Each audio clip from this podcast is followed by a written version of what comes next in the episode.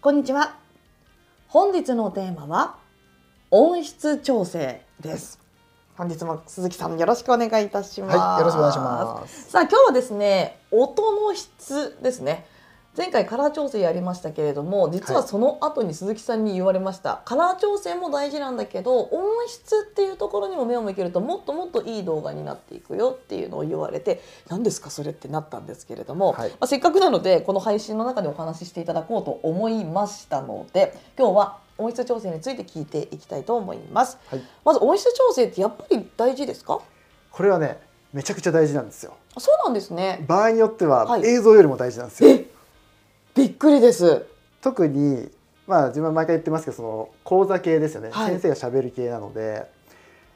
講座じゃないですか。うん話すい内容が大事じゃないですか。あー確かだにから極端な話 4K のねはいすごいいい画質、で音質がすごいグダグダなのと画質はめちゃくちゃ悪いんだけど音質がすごいいいのって言ったら音質がいい方がいいんですよ映像ののものとしてはうーんうんうんうんうんそれだけ実は音が大事なんですねそうなってくると撮影するときに気をつけるっていうのももちろんだとは思うんですけれども、あの編集だけってなったときに、はいこれどうなのっていう音ってやっぱりあったりするんですかまあありますねぶっちゃけ、まあ、基本そういう講座系のはい人がしゃべる時っていうのは、い、わゆるこうピンマイクっていうのをつけて、まあ、今もね我々こうつけて喋ってますけれども、はそれで喋るんですけれども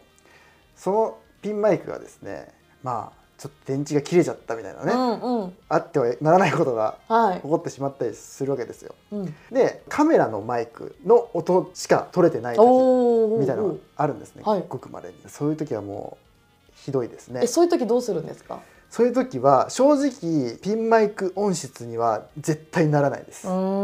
なのでそのできる範囲で聞こえるように、のまあ、ソフトである程度はできるんですけどでもとても大変ですしもう厳しいですそれはすごい大変なんだけどでもやっぱピンマイクまでは届かない全然届かないです、まあだからまあ、はい一番はちゃんとピンマイクで撮ってねっていうところなんですねでも私実はですね研修をやる側だったりするんですね、なのでやる側の意見ちょっと言ってもいいですか、はいこちらサイドは